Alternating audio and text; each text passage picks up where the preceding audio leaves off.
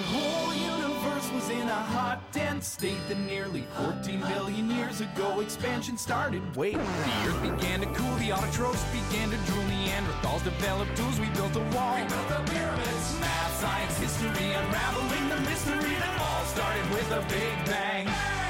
大家好，欢迎收听北美靠谱青年，我是 Ada。我是老杨，我是春哥。 今天我们请来了一位特别的嘉宾，在呃介绍嘉宾之前，我们先卖个关子，我们先说说北靠的一些事儿。呃，我们的两周年视频呢，在紧张的制作中，不久就会跟大家见面了。然后有呃大家以前没有见过的新主播，这回都要跟大家聊聊自己在过去一年跟北靠的一些故事，希望大家能期待。呃，我们这一期节目呢，其实是蓄谋已久的。之前呢，一直就是有听众跟我们说，你们现在搬到硅谷了，然后硅谷周围有这么多科技的新闻啊，包括我们知道刚刚刚苹果开的一个发布会，虽然大家很伤心吧，然后还有包括现在特别火的像人工智能的东西，还有像 VR 什么的，然后我们都没有请一个比较好的嘉宾来聊一聊。今天呢，就顺应这些就是科技的这些潮流吧，请来了一个程序员大牛。春哥来跟我们聊聊关于开源、关于程序员的这些事儿。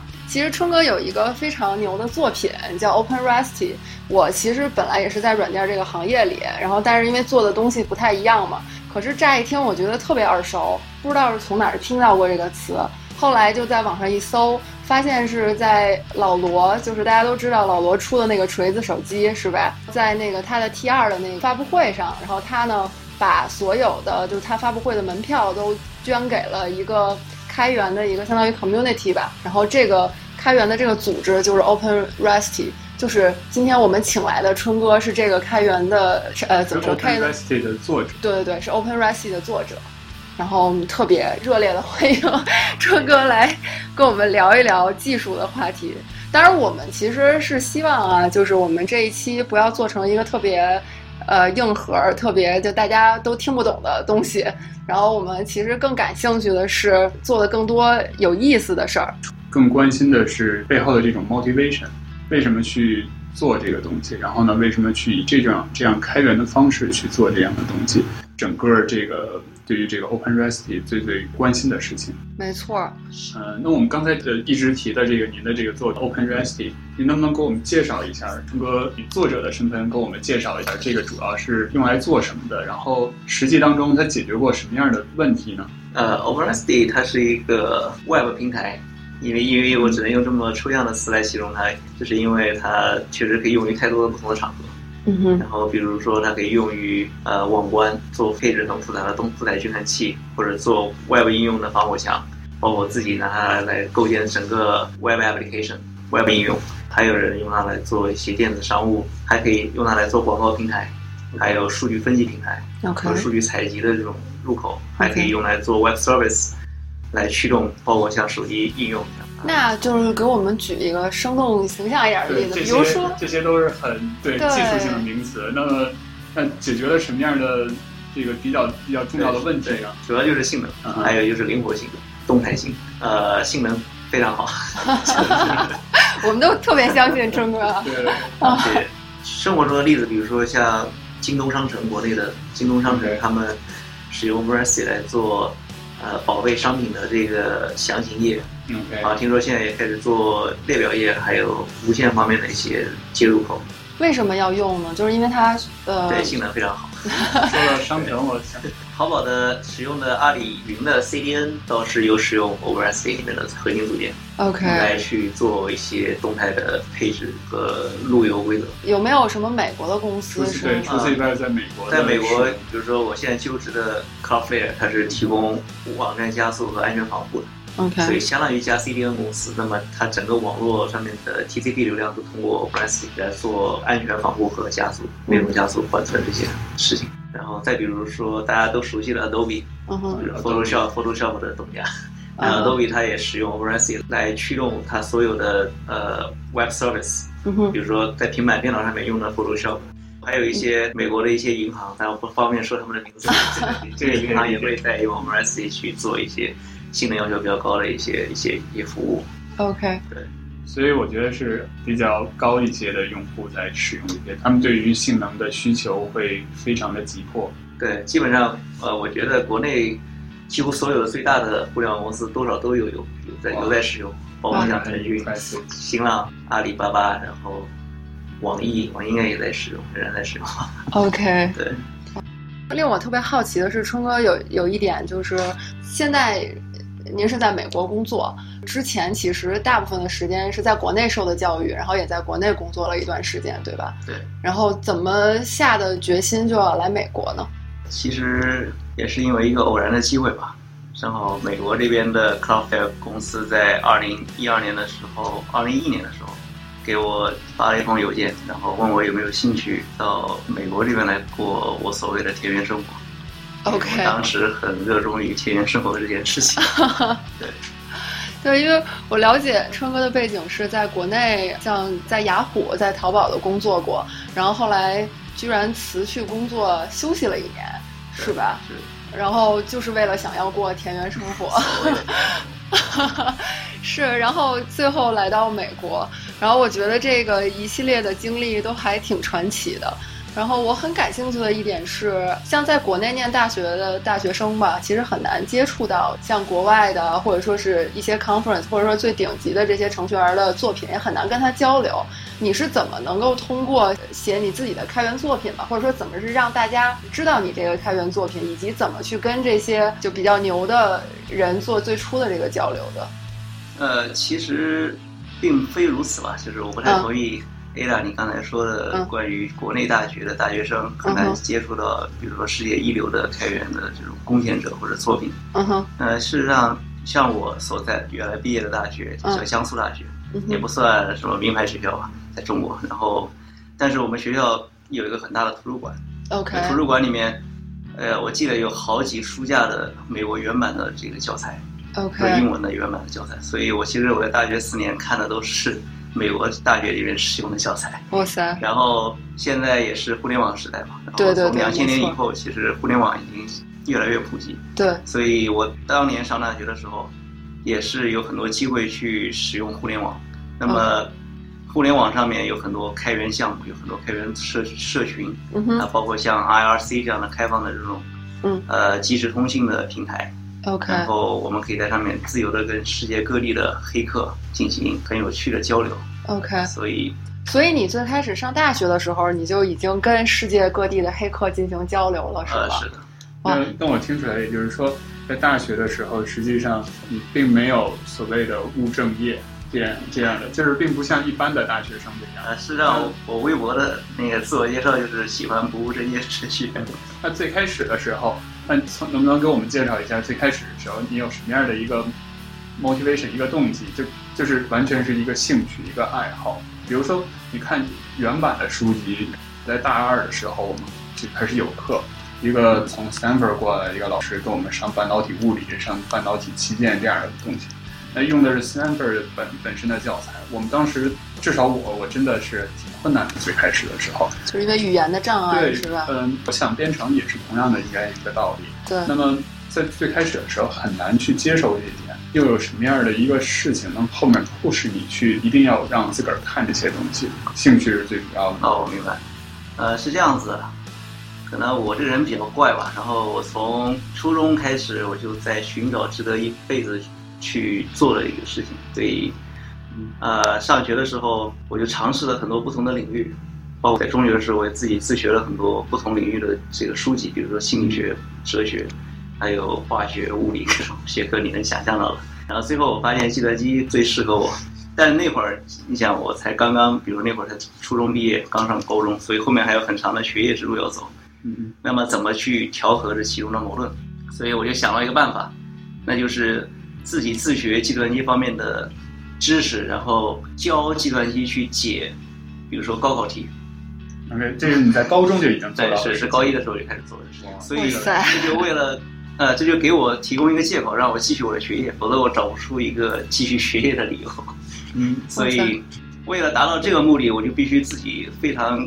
呃辛苦的去学很多高等学校里面的课程。在这过程当中，我就发现中文的教材往往质量会比较差，然后美国的教材一般会讲的很我们最开始学的都是谭浩强的书，那现在在看，那我也看过，我也看过，并不是不尊重他，但是觉得那些书简直这是没有从里面学到什么有用的东西。呃，在这过程当中，所以我往往会去接触一些呃各种各样的技术嘛，然后因为我需要去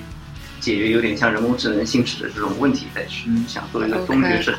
所以在过程当中又会用一些很奇怪的技术。那么在需要使用这些技术，就必须接触一些开源的项目，因为没错，我作为一个中学生，我是没有钱去购买一些商业的一些软件的，没错没错，所以。就会有机会去下载一些开源软件，至少一开始从互联网上去下载一些，比如 NASA 的一些开源的项目，还包括 Pro 开源社区的一些项目。在使用过程当中，可能我会发现，比如文档里面的一些错别字，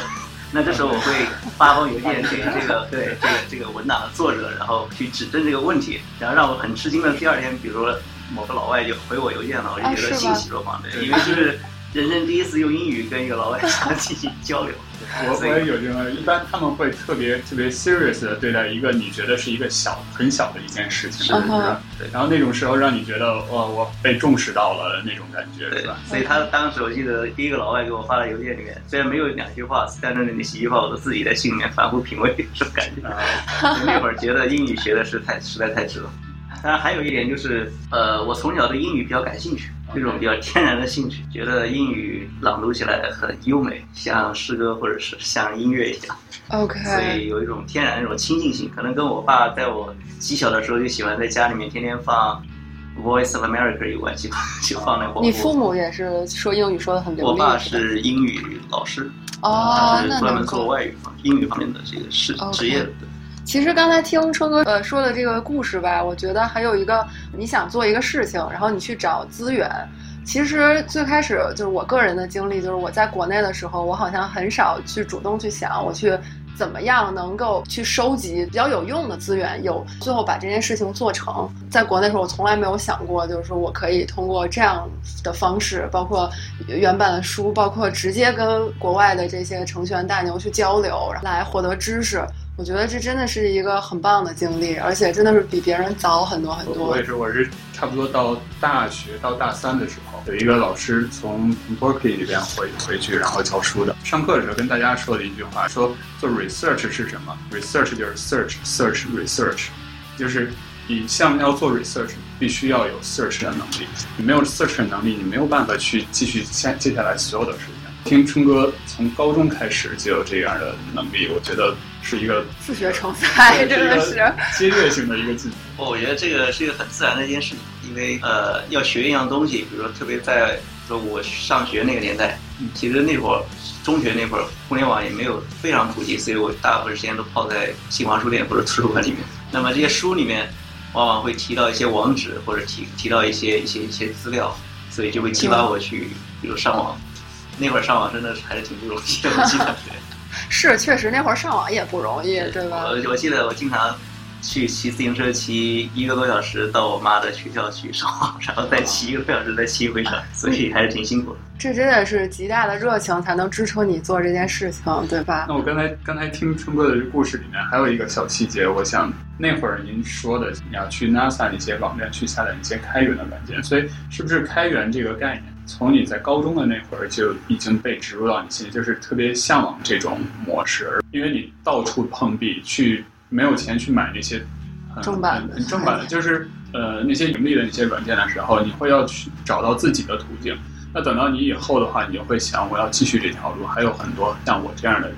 也会需要这样的条件，然后那我就去去做开源开源的这件事情，是这样的啊。是又不完全是，其实是这样子。在上中学的时候，其实我花了很多时间在微软的这个技术体系里面，啊就是基于 Windows，比如说像 .NET，或者像原来更早的这个微软的高中的时候，对，就是主要在微软的操作系统体系，所以在那个里面去做一些比较高级的系统开发，其实是很吃力的，因为 Windows 的开发环境不是那么友好，即使比如说你有 GUI，你有这些东西。所以后来接触了这种 U Unix 世界的这些东西，特别是 Unix 世界，它跟开源结合的更紧密嘛。然后有很多软件很小，但是又非常有用、非常精致，所以就会让我对开源产生越来越多的好感，因为我已经开始在享受到开源的益处了嘛。嗯所以我觉得是一个很自然的过程。首先，我是从一个这个使用者来去享受开源，然后后面我慢慢的变成我去分享，我自己也去分享去回馈，那么这就参就参与其中，就实现了开源另一另一方面的意义，就是协作，OK，就是分享与协作这两半其实构成了整个开源世界的阵地吧，我觉得。其实就是想跟大家解释一下关于开源这个这个词到底是什么意思啊？因为可能如果要是离软件这个行业比较远的话，可能很难了解。开源就是所谓的开放源代码，就像就是比如说像春哥写了一个很好的一个工具，然后呢他就把它放在网上，这样所有人都能看到这个源代码，也都可以用，也可以在这个工具上加或者减或者做一些改动，这样子对吧？对，嗯，其实乍一听就是乍一听啊，觉得开源这个词儿并不是什么好的意思嘛。就比如说，我举个例子啊，我是一个作家，然后我是靠写书为生的，就像我是一个程序员，我靠写代码为生，对吧？然后那，我写这个书，我要去我要去卖钱，对吧？我要把它印成书，或者说我在网上电子书也好什么，我要收人家的钱，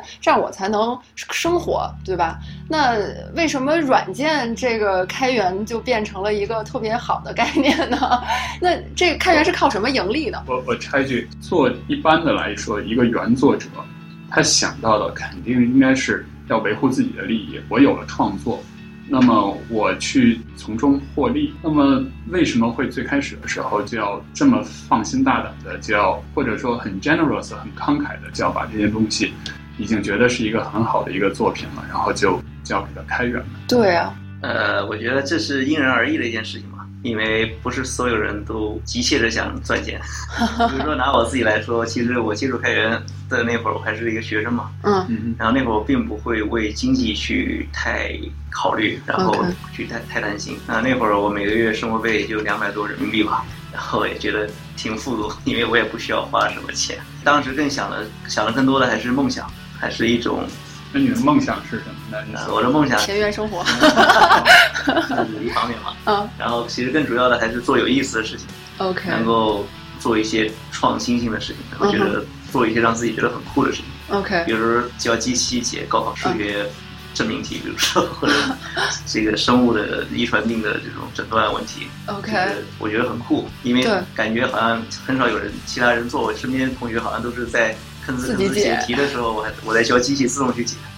可能还会用更好的方法、更好的算法，嗯哼，所以在在这过程当中，我也可以自己学到很多新知识，嗯。有些可能那会儿中学的时候可能会找一些论文来看，嗯可能都是超超出，可能都是超出本科的计算机水平的一些论文，当然看着很吃力，但是我觉得从这过程当中学到很多东西，会觉得很很满足，嗯所以这个是我自己个人的一个经历吧。然后工作以后，其实我也算是一个比较纯粹的人吧，也不会去想太多物质上的东西。哎，那我问一下，工作的话，你说你把你的代码都开源了，这个你老板他愿意吗？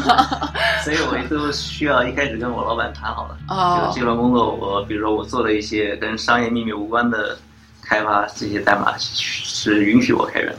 哦，这样这个都得说好了。哇，那真是足够牛，跟老板可以谈这种条件，对吧？我的感觉，我们像我是我是做硬件的，虽然有点不同，但是也会涉及到一些开发创新这方面的事情。那么最开始的时候工作，你都要去签一个一个 document，然后这个上面说你所创作的所有东西你是属于这个公司的，你的这个 patent 上面写上你的名字，但是同时这个东西的拥有者是你的公司。当你变化你的工作的时候，你可以一直有这个名字，但是那个 owner 是永远是属于当时的这个公司的。OK，那么能跟老板去谈这个的话，我觉得是一个挺难挺难的一件事情。呃，我觉得其实也不一定嘛。比如说，不同的公司它有不同的部门，有不同的 team，不同的团队。那不嗯同的团队呢，它有不同的策略。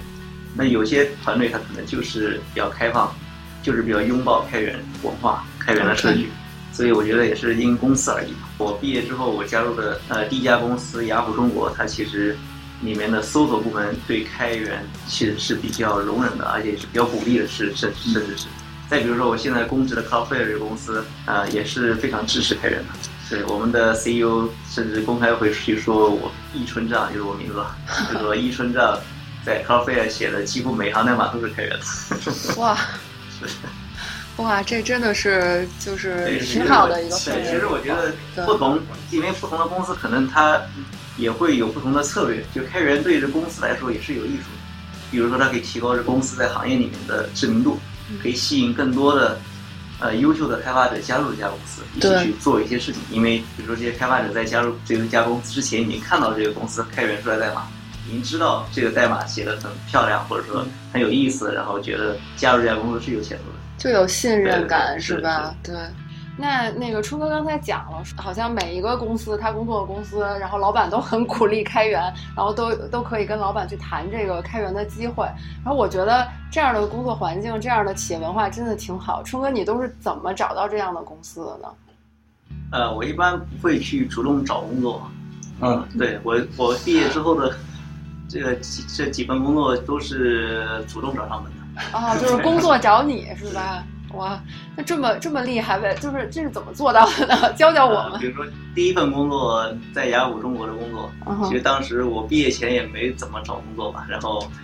但是毕业前有一件事情就是北京有一个会，就是 Pro 的开源的这个聚会，然后邀请我去做一个分享。OK，所以当时这个会就是由雅虎中国赞助的场地，然后会场里面听众当中也有雅虎的一些那个中高层的一些领导。那个时候就是说，在 Per 这个领域，您已经小有名气了，所以邀请您去做一个 presentation。呃，是是啊，因为大上大学的时候，我做了很多 Pro 国际在国际 Pro 社区做了很多，啊嗯所以中国可能中国社区的一些朋友也会关注到我做的一些事情，还是 OK，非常有意思。啊对，但是这会议的主办方是通过什么形式找到你的？就是直接发邮件，直接发邮件是吧？就是是因为是因为春哥的你之前写的开源的东西，然后呃他们看的觉得非常有意思，然后来听你讲讲怎么做的。呃，我之前主要是在 Pro 六那个国际社区做了一些工作，OK 对，做了一些比较有意思的工作。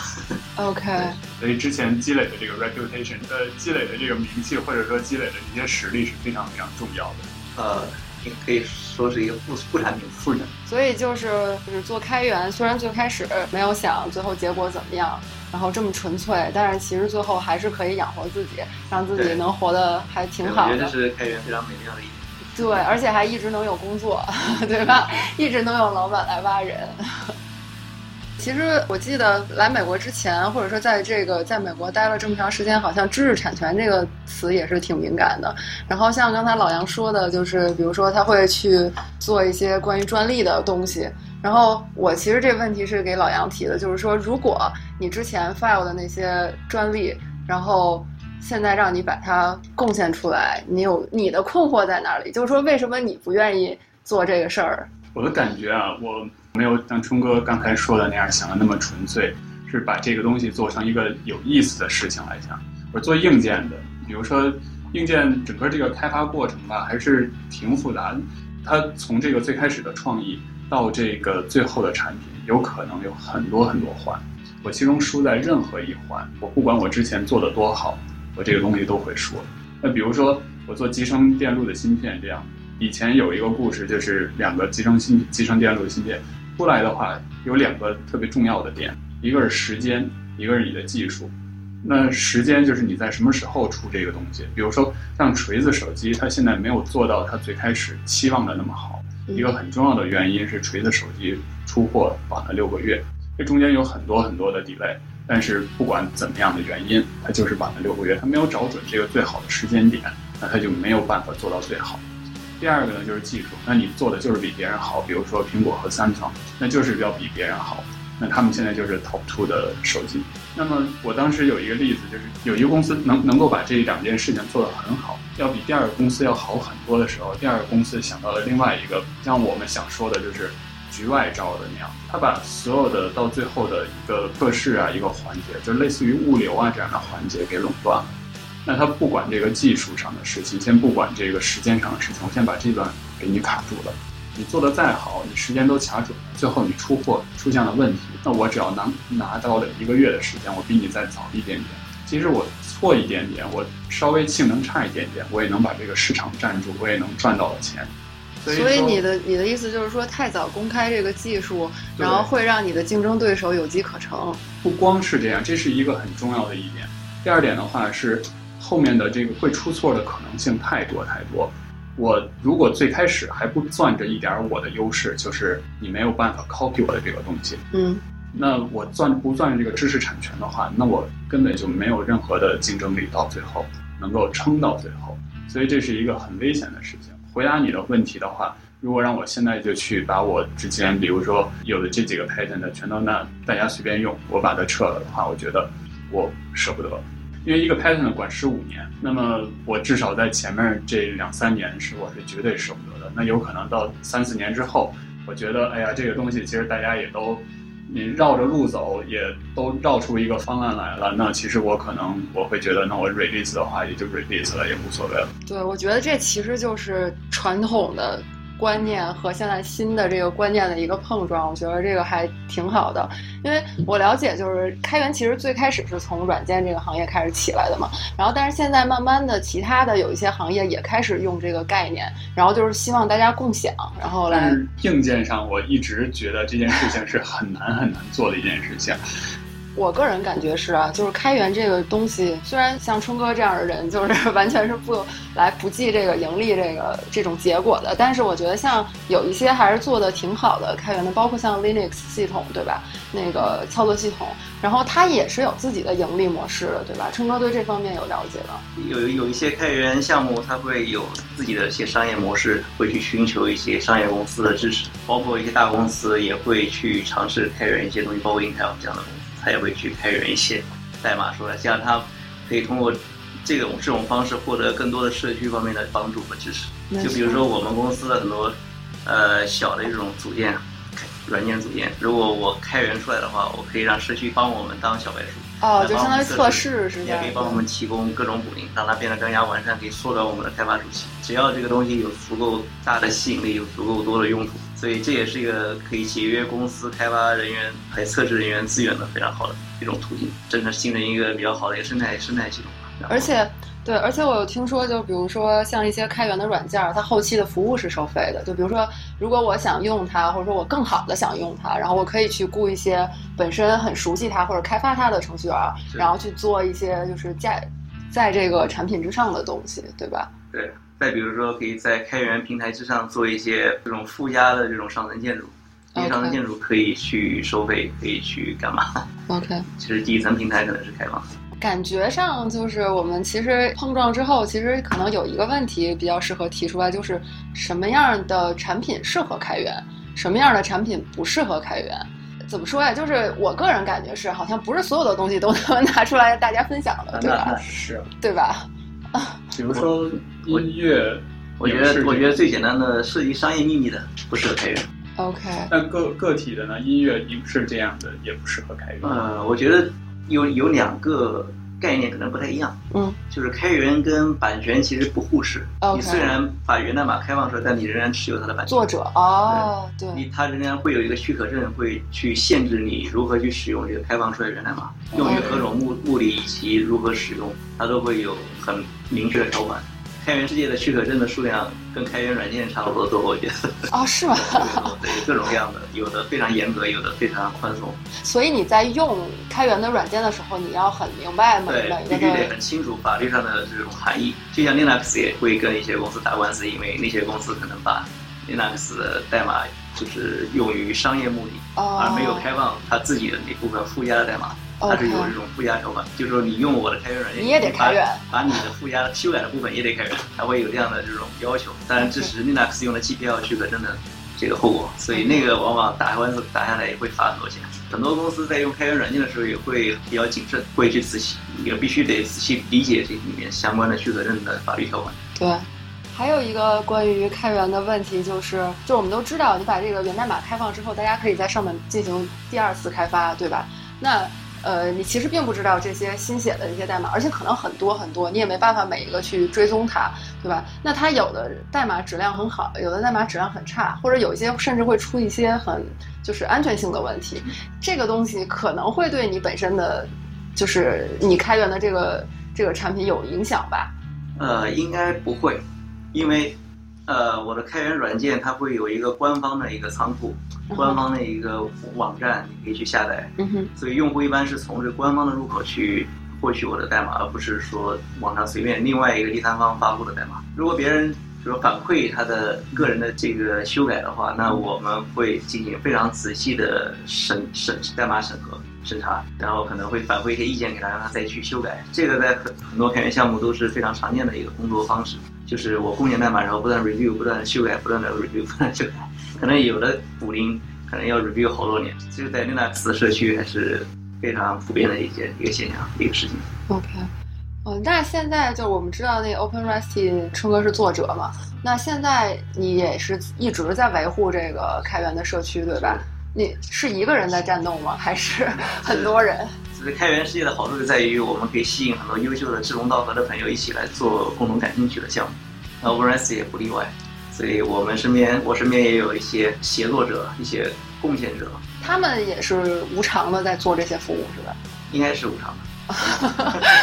应该是无偿的。OK，但是让那他是呃、其实很多时候可以这样理解，因为呃，我这个项目里面有很多协作者，他们去呃贡献代码也好，嗯或者说去帮我一起去维护代码也好，也是他们的本职工作的一部分。因为他用我的 OpenResty，他们往往会使在他们自己的工作里面使用我的 OpenResty，所以他们哦。帮助 OpenResty 变得更好，也是他自己本职工作的一部分也是有公司他自己的公司给他付薪水的这个事情。对，OK 所以也有很多项目，开源项目确实是有很多全职的工程师，就是百分之百的工作时间在在在去维护，比如说 Google 的呃一些一些开源项目，OK，像 Google Chrome 它的开源，啊嗯，再比如说苹果。它的呃有很多全职工程师在维护 LLVM 这个 Clang 像这样子这个开源的编译器工具链，嗯啊，再比如还有那个苹果的 WebKit 这个浏览器的渲染核心，，OK，也是 Google Chrome 在使用的这个渲染核心。那么这些开源项目比较大的这些开源项目，往往都有非常多的来自工程各师各各个各个公司的全职工程师都在做。那内核就更不用说了，对吧？对，没错所。以，呃，你说他们是无偿吗？他们是有偿的，有公司给他们付全职薪水在做这个事情。是对，包括社区的管理，可能也是有专人去负责的。负责的是对，就？像我现在的工作也是一样，我现在在 Cloudflare 的工作，大部分时间也是在做开源，也是维护嗯这个 OpenResty 的项目，这也是官方 Cloudflare 官方去呃认可的或者说支持的这样一件事情。我我想象中啊，就是好像春哥需要花很多时间去维护这个社区吧，就是因为如果别人使用你的产品，一定会有很多问题，或者说会反馈啊等等。对，维护一个开源项目确实是比较花时间的精力这件事情。OK，我幸运的是，呃，同时也可以是一件有乐趣的事情，因为经常你会收到一些来来自某个世界另一个角落的用户的感谢信，会会会会直接给你表达他的感谢，然后说你的软件在他的公司的什么这个生产系统里面用的多么多么好，嗯所，以有这样子的这种精神上的这种鼓励，我觉得还是挺开心的一件事情。没错，这好像就像冲哥第一次收到一个远方的邮件从，最开始写信的那个人的角色变成了收信的那个人。没错，没错，没错，感觉像还愿一样。另外一个成就感就来自于帮助很多公司的工程师能够在他们自己的生产业务系统里面应用了我的开源项目，这本身是一件非常有成就感的一件事情。呃，嗯，engineer 的 engineer 的自豪感是出自于别人使用你的东西。如果让你不去，你 engineer 做了半天东西，没有人去使用它，那是很失落的一件事情。另外还有一件更让更让人振奋的事情，就是还有机会吸引到一些可能比你更聪明、更优秀的工程师，他们嗯会给你一些反馈，给你一些建议，嗯会给你一些灵感，会帮助你把你原来可能不那么好，不是不是那么杰出的软件变得优秀，越来越变得越来越杰出的。所以这种通过代码来吸引志同道合的朋友这件事情，我我把它总结为以马会友。对，这是一件非常令人兴奋的一件事情，是人生一大快事。没错，感觉像那个武林高手过招儿一样，对吧？华山论剑，没错，没错。那就是还有一个问题，就是春哥，你觉得你在国内的这个软件公司工作和在硅谷的这个公司工作有什么区别吗？氛围上有什么不同吗？呃，当然我不太平时不太喜欢跳槽，嗯所以我经历过的公司，直接亲身经历过的公司不是特别多。嗯哼，那呃，但我最直接感受可能是在湾区这边的工作节奏会慢一些，比国内要明显慢一些。对，OK 在国内会更舒服压力一点是吗会对，会比工作压力会大很多。OK，可能你上班这么长时间，你可能你的工作强度，你需要关心的事情，你需要跟呃，你需要打交道的那些人可能会更多。初哥，你觉得你是一个典型的程序员吗？我是一个，我我觉得我可以，我可以算是一个比较纯粹的程序员吧。OK，因为就是大家在近年来也其实很疯这个关于 geek，关于这个就是做技术的人。对对，我觉得就包括那个大家都看《生活大爆炸》嘛，就美剧，然后大家都很喜欢 Sheldon，就很喜欢对一件事情非常专注的人，觉得这是有魅力的人，对吧？所以虽然很多人戏称就程序员是码农什么的，但是我觉得我个人觉得就是很聪明，然后能有自己作品的程序员真的是很了不起的人。你有喜欢看这些电视剧吗？或者你觉得它真实吗？当然，可能作为一种艺术形式，嗯，相比生活多少会有一些夸张吧。但我觉得这种夸张也会凸显一些本质上的一些本质性的东西。OK，我觉得还是很很有道理的吧。是就是春哥，你除了程序员的生活之外，有什么其他的业余爱好吗？感觉一般聪明的人的爱好都比较，就比较吧？我想问问吧，好奇。对，呃，我平时喜欢游泳、修习禅法。禅法。对，禅法就是佛教的禅禅定的功夫。OK 呃，也喜欢散步。OK，好像都是比较呃一个人来呃，对对我是一个比较内向的人。但是听春哥聊技术，聊他这个 OpenRICE 就是眉飞色舞，一点儿看不出内向来。这个不矛盾，我觉得。对，因为有些比如内向的人，他可能一一言不发的，可能他在网络上非常活跃，嗯，可能在在他的属于他的那个社区里面，对，非常非常活跃。活动很多的，没错没错所以你得聊到点儿上，聊到点儿上之后 就可以得到很多很多的信息。没错没错。还有一个挺敏感的问题啊，就是也是我们一个主播提出来的，就是说，嗯，好像比如说做技术的人员，包括程序员，包括其他的 engineer 啊，在国内的在社会的认可度没有那么高，而在美国感觉被尊重的更多一点儿。你有这样的感觉吗？呃，我觉得在国内的时候还好吧，没有觉得怎样？没有觉得，我觉得各行各业都有它的意义。然后首先你得自己自信，得自己尊重自己，嗯哼，然后你才会有机会获得别人的尊重。我觉得是这样子。没错没错我。觉得对这点挺关键。我如果要让我回答这个问题的话，我也想这么说：你要去自信是一个很关键的，你不要去跟别的比。可能你在国内看到的，呃，世界更更加的就是多彩，或者说嗯其他的人好像更容易活得多彩一些。嗯，但是你没有意识到自己的价值。如果让你意识到自己的价值的话，你不会觉得啊、那些做什么事业单位或者就是说他们福利很好的那些工作，他们有比我有多少多的价值，并没有。这个 OK 没错，我觉得呃，春哥就是跟春哥聊天，让我感受特别深的是，你是自己去发展自己的各种的这种能力吧，然后在很早的时候就意识到我要去做一些有意思的事儿。内心强大的。对，真的是内心非常强大。平时没事儿喜欢胡思乱想的人。好吧，其实这跟我们那个北美靠谱青年的某一些初衷也有点一样，因为我们其实是想找更多有意思的人来跟我们讲讲他就是自己那块儿有意思的事儿，然后也是跟大家分享嘛。然后分享最后能带来一个快乐，也能带来自己的呃改变，对吧？就是不同领域的人带给你的不同的观点，然后才让你会觉得，哎，我是不是这地方可以提高一点，或者我那个地方可以做得更好一点，那我们今天就聊到这儿，特别感谢春哥来跟我们聊聊他的这个作品，然后谢谢。也希望就是以后如果呃再有再有机会的话，有一些新的有意思的事儿，也可以继续来分享，对吧？好的，嗯，然后硅谷在发生什么样这个软件方面的大的动态、大的事件的时候，我们还可以再请春哥过来给我们再加以评论。好的，对对对对对，肯定线下会有很多人去好奇您，就是呃会 follow 您，会希望跟您取得交流。呃，不知道春哥方不方便给我们留下一个联系的方式，或者 GitHub 的账号？啊，当然，就是我在各个地方，包括 GitHub、新浪微博、还有 Twitter 都使用同一个 ID，那就是 Agent ZH。Agent ZH。OK，对，到时候 大家就可以在各处然后去搜这个 Asian ZH，就可以跟春哥进行呃最直接的交流，对吧？好的，嗯。非常欢迎。